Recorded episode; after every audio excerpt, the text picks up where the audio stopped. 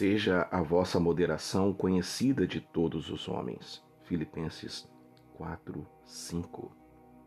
Humildade e graça. É difícil encontrar um termo que capite o significado diversificado da palavra grega traduzido por moderação. Bom, está no versículo de hoje. Alguns dizem que ela fala de contentamento, gentileza, generosidade ou boa vontade para com o próximo. Outros acreditam que se refira à misericórdia ou à leniência em relação às imperfeições ou falha das pessoas.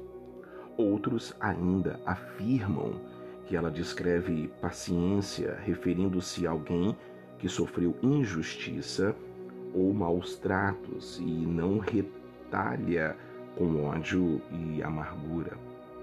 Eu creio que a melhor tradução seja graciosidade. Por quê?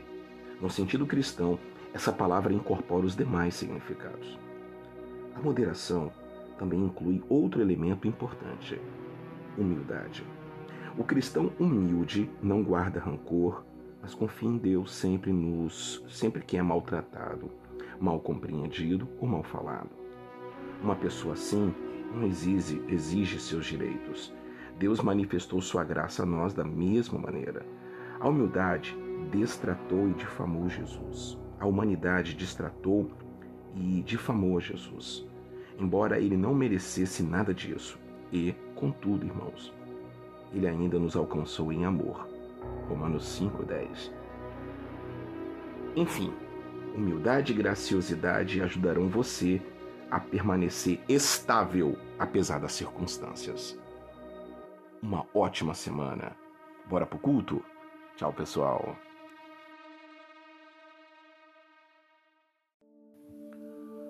Porque aprendi a viver contente em toda e qualquer situação.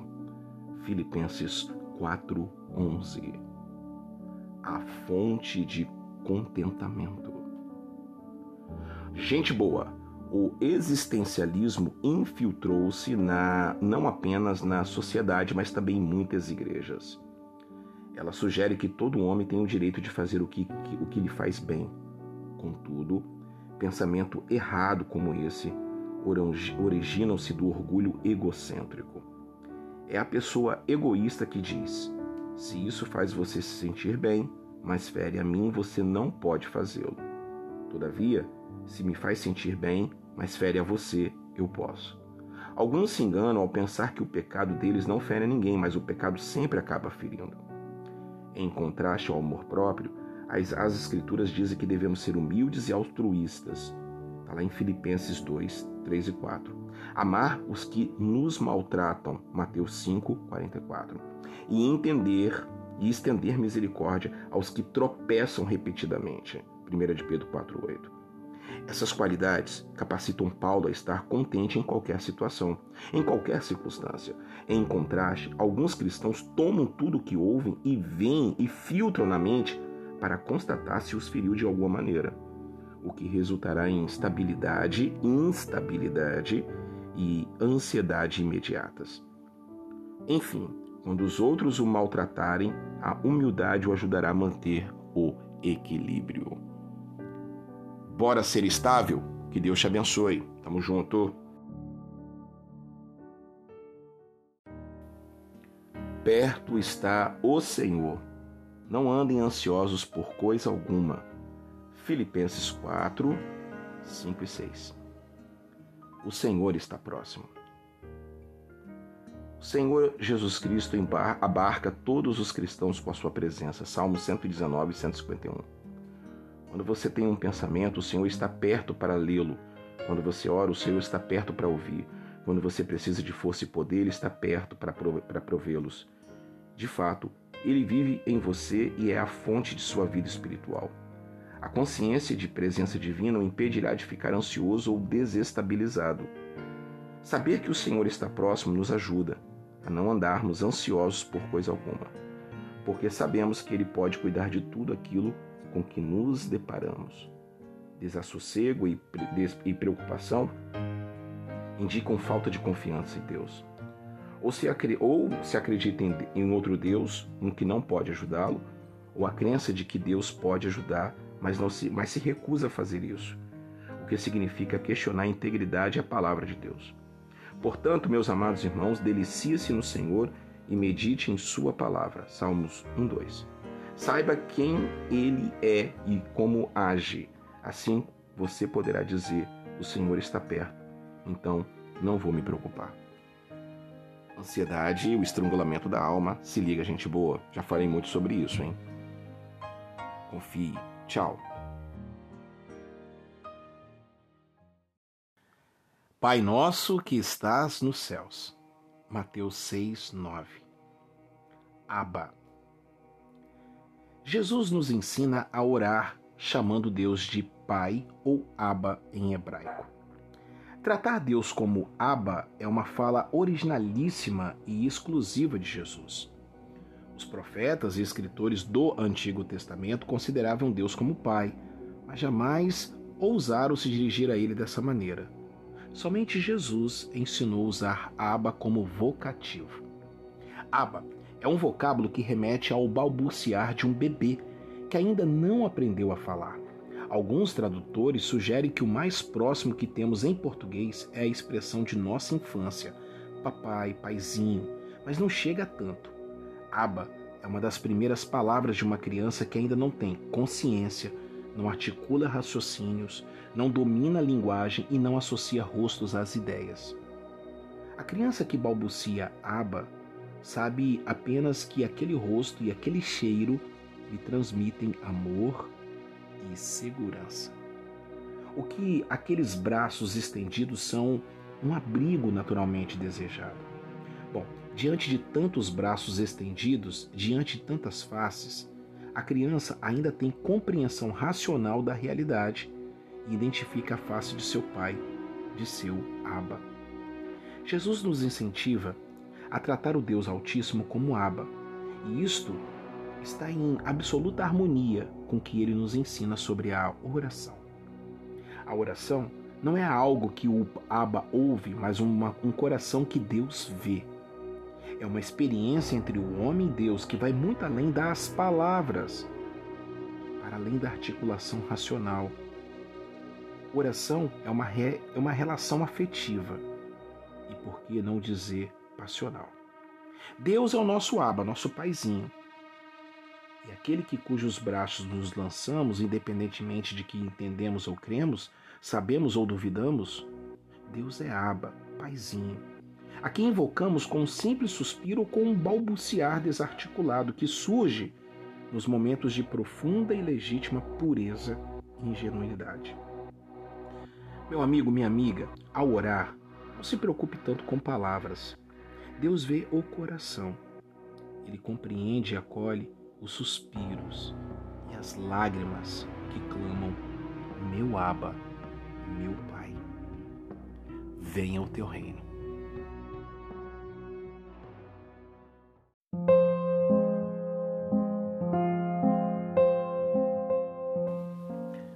Pai nosso que estais no céu, santificado seja o teu nome, venha o teu reino, seja feita a tua vontade, assim na terra como no céu pão nosso de cada dia nos dai hoje, perdoe as nossas dívidas, assim como perdoamos aos nossos devedores. E não nos deixe cair em tentação, mas livrai-nos do mal. Porque teu é o reino, o poder e a glória para sempre. Amém. Mateus 6, do 9 ao 13. Pai nosso. Ô gente boa, os mestres espirituais sempre ensinam ensinar os seus discípulos a orar. A oração de um mestre reflete não apenas a maneira como ele se relaciona com o sagrado e o divino, mas também a síntese de seu ensinamento, seu pensamento sobre Deus e o mundo. A oração do Pai Nosso segue essa tradição e Jesus aborda pelo menos quatro das grandes angústias da alma humana: a falta de sentido, o apelo dos desejos, o peso da culpa e o medo do mal. Amanhã eu prometo voltar a falar para vocês sobre esses quatro essas quatro dimensões, essas quatro angústias da alma humana. Fique comigo, tá bom? venha o teu reino. Que Deus te abençoe.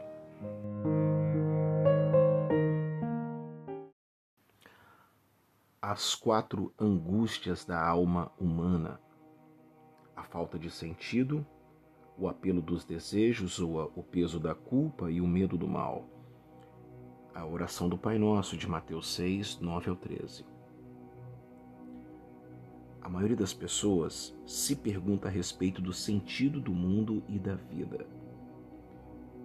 Certa vez eu vi uma estranha pichação em um muro dizendo: Olha ao redor. Estranho, né? De fato, o mundo à nossa volta parece sem sentido como parece sem sentido nossa própria vida dentro deste mundo. Jesus nos diz que o sentido da vida está no reino de Deus. Quando o nome de Deus é santificado e seu reinado se manifesta, então sua vontade é feita tanto na terra como no céu.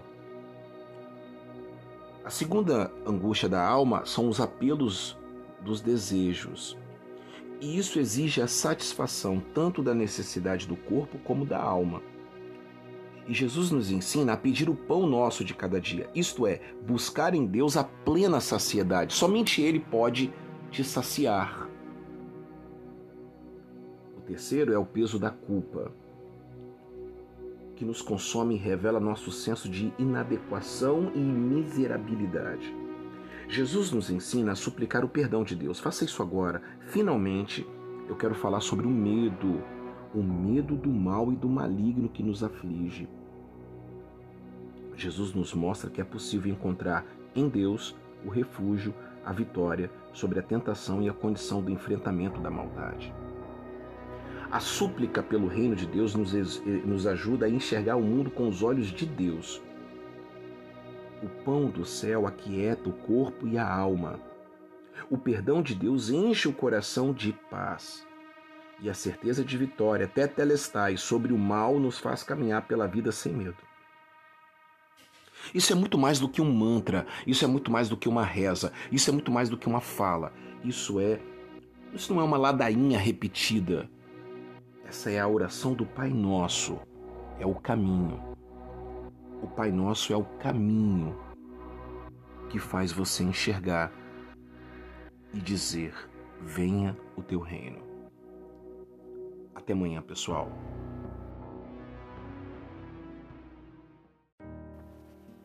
E a paz de Deus, que excede todo entendimento, Filipenses 4:7.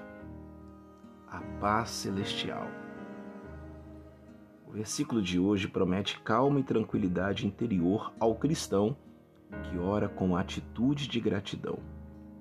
Observe que ele não promete qual será a resposta às nossas orações. Essa paz excede todo o entendimento, o que se refere à sua origem divina. Ela transcende a análise, a percepção e o intelecto humano Nenhum conselheiro humano pode dar, pode dar a paz, porque ela é um dom de Deus.